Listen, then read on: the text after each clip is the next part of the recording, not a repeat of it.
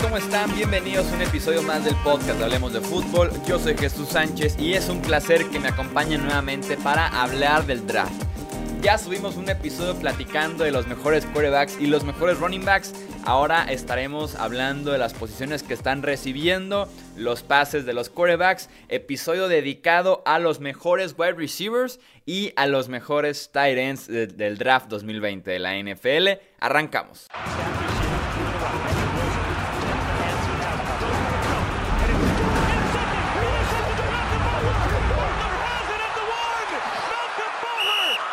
Ya saben que estamos platicando de los top 5 en cada posición, los 5 mejores jugadores que nos ofrece cada una de las posiciones en este draft y arrancamos con la de wide receiver en este episodio.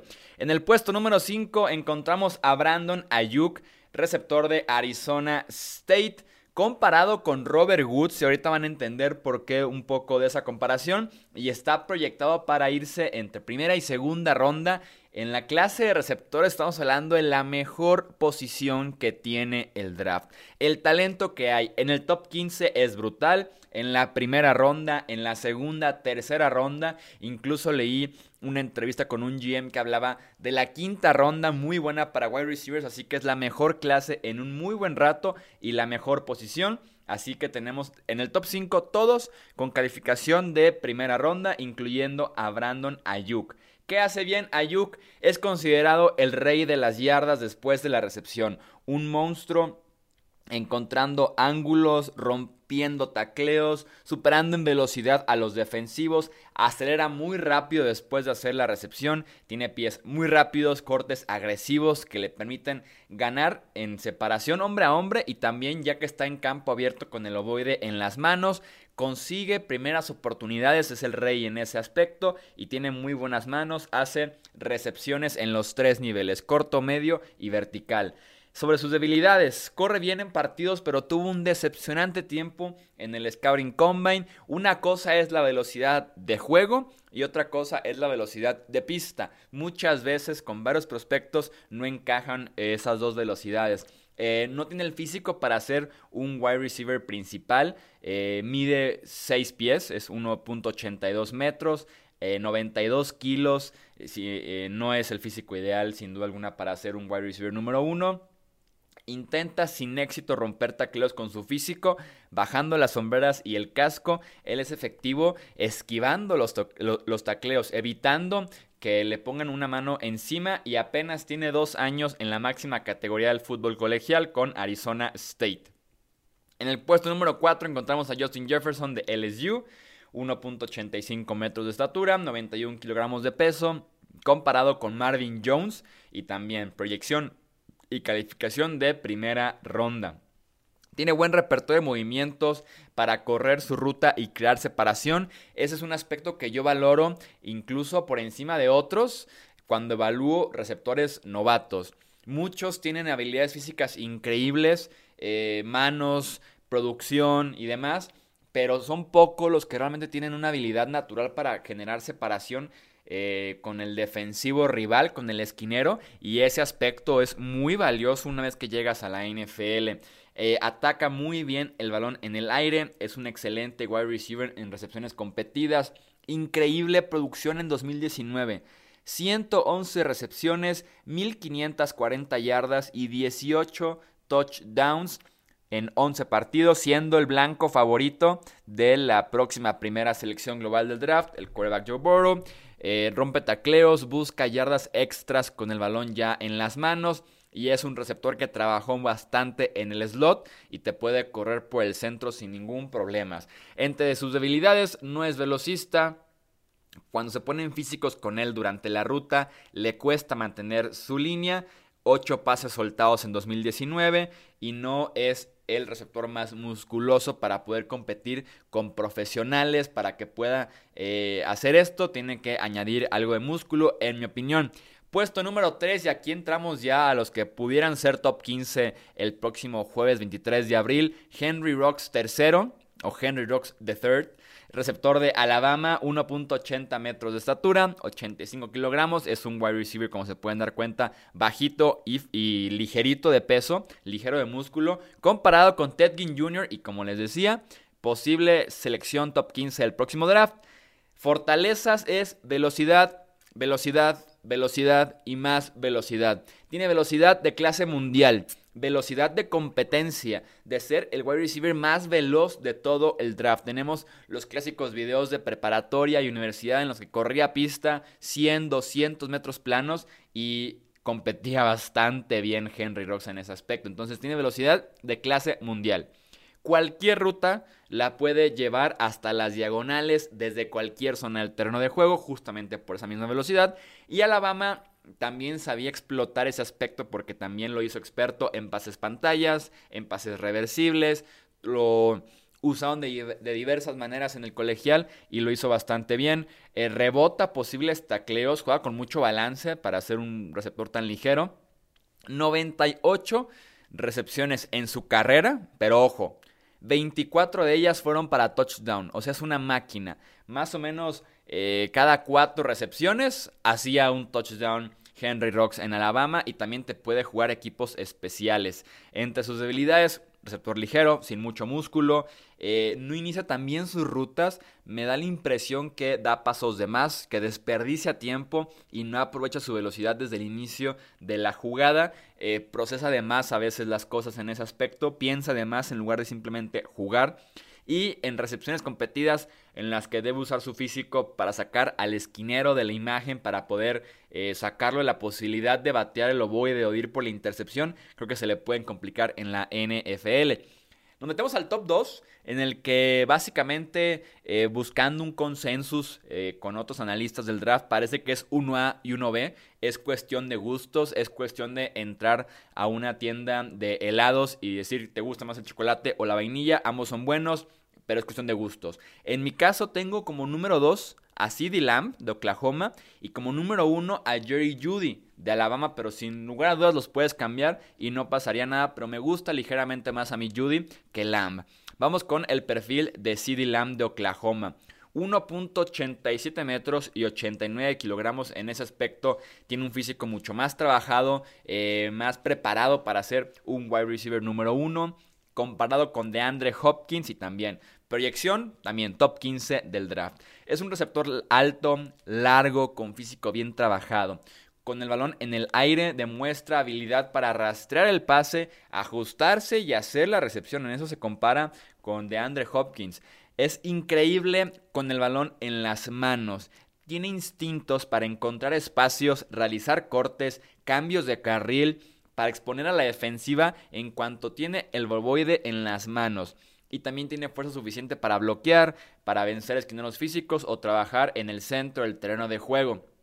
En debilidades, no fue el wide receiver más veloz.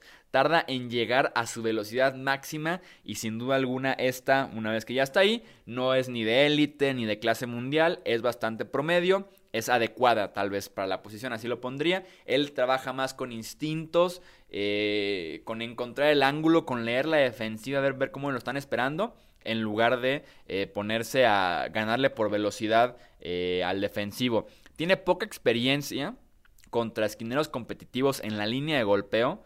Eh, en el Big 12 no tienes prácticamente buena competencia en el fútbol americano colegial de Estados Unidos. En Oklahoma jugó en un sistema muy abierto y una conferencia donde no existe la defensiva, donde no les gusta jugar defensiva, solamente ofensiva, ofensiva y más ofensiva. Y necesita más dedicación y esfuerzo en su corrido de rutas. Esto es complicado de analizar porque estás viendo nada más un partido por la computadora pero da la impresión de que su corrido de rutas en ocasiones lo hace sin mucha dedicación lo hace hasta como con pereza, ¿saben? El corte no tan agresivo, eh, como que en esta jugada se la tomó libre, o sea, no me gustó mucho en ese sentido su corrido y por eso digo más dedicación y esfuerzo, eso me gustaría ver más por parte de CeeDee Lamb. Y pasamos al mejor wide receiver del draft que se llama Jerry Judy de la Universidad de Alabama, 1.85 metros de estatura, 87 kilogramos comparado con Odell Beckham Jr. y también proyección top 10 a mí me gusta Judy para que sea el primer wide receiver del draft y se vaya en el top 10. Tiene velocidad especial. Su aceleración y explosividad en el campo abierto te cambia el partido en una sola jugada. Es una amenaza desde cada zona del terreno de juego. Que es un pase de 2-3 pasos, se corta hacia el centro, hace la recepción y en lugar de conseguir 5 o 6 yardas, se fue 67 yardas a la anotación. Tiene ese tipo de velocidad y tiene esa aceleración sobre todo. Judy acelera rapidísimo, pasa de 0 a 100 en cuestión de segundos. Maneja muy bien además sus velocidades durante la ruta, que le ayudan a separarse del defensivo, en acelerar cuando debe acelerar, de vez en cuando empieza trotando y después explota, entonces en, eso, en ese sentido consigue mucha separación pies y caderas ágiles de movimiento fácil que le permiten entrar y salir de los cortes para su corrido de rutas y también romper tacleos. Y además es agresivo recibiendo el, el balón con el defensivo encima. Hablemos de debilidades y con Judy las tiene muy marcadas. Es alérgico a las rutas por el centro del terreno de juego. Tiene demasiados pases soltados o que no pudo atrapar, que no estuvo ni cerca tal vez de atraparlos por falta o de concentración o de coordinación o como que tiene cierto miedo de correr por el centro del campo y no termina de estirar los brazos por completo, entonces se queda corto, se queda corto el, intento de pase de Tua Tango Bailoa. En ese sentido, por eso les digo, es alérgico, no le gusta ir por el centro. Eh, ahí vienen sus problemas. Si no corre por el centro, es un wide receiver perfecto, básicamente. Fuera de eso, eh, si el centro es alérgico, es, es, complicado para él correr por el centro. Es de complexión delgada, tiene un físico sin mucho músculo y que no le permite ser tan físico una vez que tiene ya el balón en las manos. Él gana con velocidad, con aceleraciones y demás, no con estar rompiendo tacleos.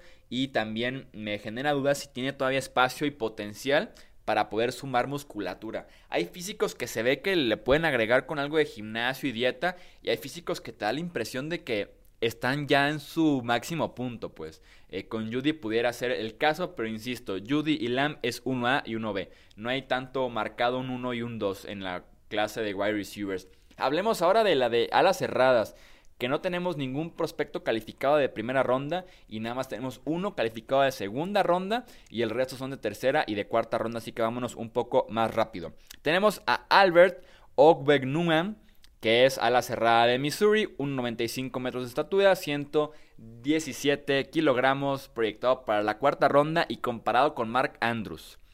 Físico muy bien trabajado, estatura ideal para la posición, buen control y uso de su cuerpo para ajustarse a los pases y fue de los alas cerradas más veloces del Scouting Combine, 4.49 segundos en el 40 yard dash, eso es mejor que muchos receptores, que muchos corredores, entonces un peligro en rutas verticales a quien le decimos Albert O. Para no complicarnos con su apellido, que es Bunam, mejor Albert O. Eh, entre sus debilidades, en ocasiones no usa esa misma velocidad en sus rutas de manera efectiva y consistente. Tuvo tres lesiones importantes en los últimos dos años. Deficiente como bloqueador y además tiene una serie de drops y también algunos fumbles que pueden preocupar en cuestión de sus manos. En el cuarto puesto nos encontramos a Hunter Bryant a la cerrada de la Universidad de Washington. 1.87 metros es bajito para hacer a la cerrada, 112 kilogramos es ligero para hacer a la cerrada, comparado por lo mismo con Jordan Reed, aquel a la cerrada de los Washington Redskins y proyectado para la tercera y la cuarta ronda. Tiene velocidad y habilidad atlética naturales para recibir el ovoide, en ese aspecto es increíble. Se ajusta bien a los pases por la fluidez con la que se mueve y también es agresivo buscando el ovoide en el aire y corriendo después de la recepción. Entre debilidades, según como les decía, eh, no tiene estándares de NFL en altura, en peso y en músculo para la posición de la cerrada. Dos lesiones de rodilla izquierda en 2017 y 2018 y también no trabaja bien en tráfico. Rebota en demasiados defensivos cuando está corriendo su ruta.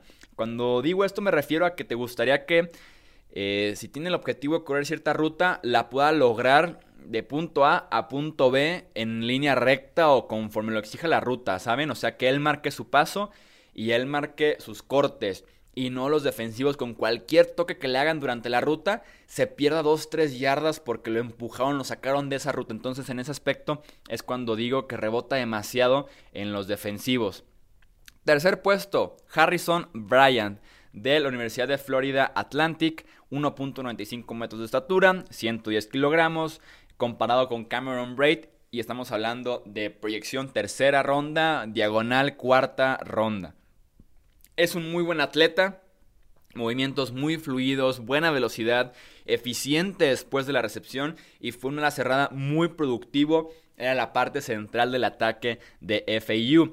Entre sus debilidades tuvo 9 drops en 73 pases este año, tuvo mucho volumen de juego y también se tradujo en mucho volumen de drops. Eh, no tiene la fuerza ideal para una ala cerrada que lo hace todo en la NFL. Bloquear en la liga será un problema para él. Ser físico, rompiendo tacleos, eh, buscando la recepción competida será un problema para él porque, insisto, no es físico, no tiene mucha fuerza y en ese sentido se puede traducir mal su juego de NCAA a la NFL. Nos metemos al top 2 con Adam Troutman de la Universidad de Dayton. 1.95 de estatura, 115 kilogramos. Mark Andrews también, su comparación NFLera y su proyección es la tercera ronda. Tiene un físico completo para poder competir en la NFL sin ningún problema. Constantemente es el mejor atleta en el terreno de juego, lo cual es muy valioso y ahorita voy a ir, voy a, ir a ese punto. Inicio de ruta muy rápido, violento en el corrido de los cortes de sus rutas, eh, recibe pases de forma muy natural, tiene manos sumamente suaves y cada recepción se ve como que es lo suyo. Hablando de habilidades, es que jugó en la FCS, que es una división menor la división que conocemos nosotros, la división de los Michigan, de los Ohio State, de Florida, Clemson y demás, se llama FBS. Aquí, FBS. Aquí estamos hablando de FCS, o sea, es como la segunda, tercera división del fútbol americano colegial. Es un sistema aparte incluso, con universidades muy pequeñas, obviamente talento muy limitado. Y Troutman en ese aspecto eh, brilló frente a competencia que no es real, frente a jugadores que no aspiran a llegar a la NFL, que están becados y todo, becas menores, la mayoría incluso del equipo no está becado, pero que eh, tiene talento eh, para jugar americano colegial en divisiones menores, ¿saben? O sea, no es competencia real la de Troutman. Lo que uno quiere ver, que sí es el caso con Troutman, es cuando hay un prospecto de primera, segunda o tercera ronda que viene de una división menor, te gustaría ver que domine por completo el sistema, o sea, que se vea como un hombre entre niños, para que se vea la diferencia entre competencia menor y un talento de NFL, y en el caso de Troutman fue así, en números, en velocidad, en físico, en todo, Troutman destacaba en cada partido que vi de Dayton. En ese aspecto lo cumple bien Troutman. Entonces su debilidad es que jugó en división menor, pero lo hizo muy bien. Dominó por completo y eso se le puede eh, reconocer y puedes borrar un poco el aspecto de haber jugado en un nivel que no es el principal en la NCAA. Su velocidad vertical es promedio y creo que su juego pudiera ser incluso más físico, jugar un poco más agresivo. Tiene el peso, la estatura para hacerlo, tal vez la fuerza, pero le hace falta un poco más de agresividad en ese aspecto.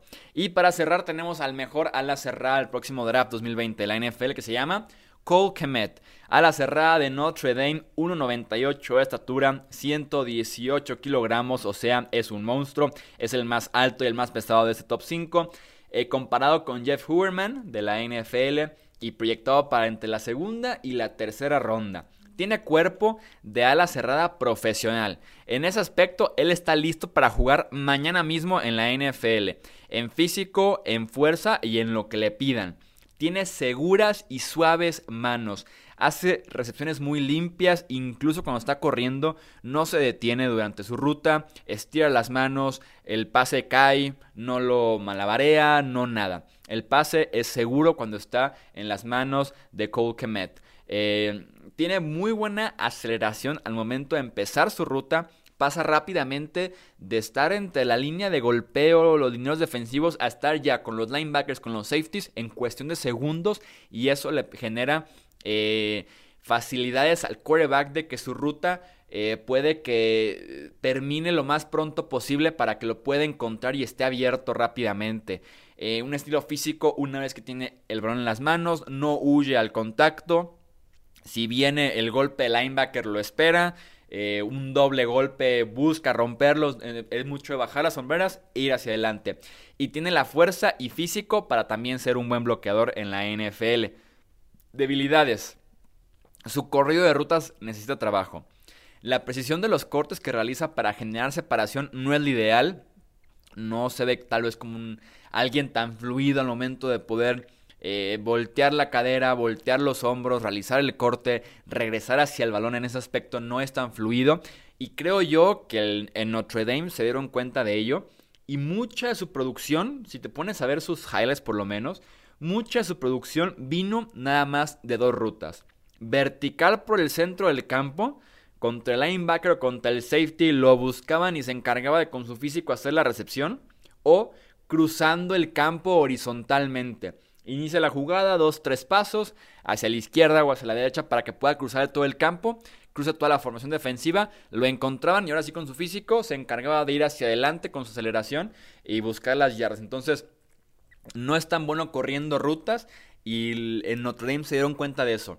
Se dieron cuenta de eso y por eso nada más lo limitaron a dos rutas en la mayoría de su producción. El contacto durante la ruta incluso también lo puedes balancear, que no me gusta eso siendo tan físico, tan grande, no deberán por qué empujarte durante tu ruta. Y tiene el físico y actitud para romper tacleos una vez que hace la recepción, pero no lo logra consistentemente. Algo pasa ahí que sí, insisto, agarra el balón, vas enfrente y dice quien me detenga a ver quién se anima, pero si lo logran detener, es el problema. Entonces me gustaría que fuera un poco más físico y eficiente rompiendo tacleos con ese físico y con esa fuerza. Aún así, Kemet está proyectado para la segunda ronda y es el mejor a la cerrada del draft 2020 de la NFL.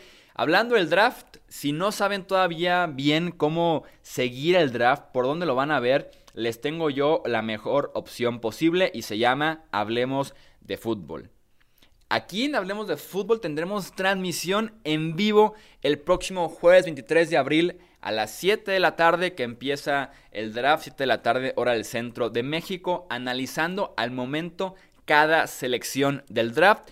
Solo tienes que ir a YouTube, youtube.com, en la barra de search buscas Hablemos de Fútbol, te suscribes y activas notificaciones y ahí podrás disfrutar el draft en vivo analizando cada selección del próximo jueves 23 de abril seguramente a varios wide receivers de los que hablamos ahorita y tal vez a Kemet sería una sorpresota. Sería una sorpresota que lo veamos el jueves en la primera ronda, pero sí a partir del viernes en segunda y tercera ronda, sin duda alguna lo veremos ahí a, la cerrada de Notre Dame y tal vez también a Troutman. Tal vez se meta Troutman entre los primeros picks de la primera, segunda y tercera ronda que estaremos cubriendo aquí en Hablemos de Fútbol. Yo soy Jesús Sánchez, recuerden, quédense en casa, cuídense mucho, que estén muy bien ustedes y sus familias y nos escuchamos en el próximo episodio. Hasta luego.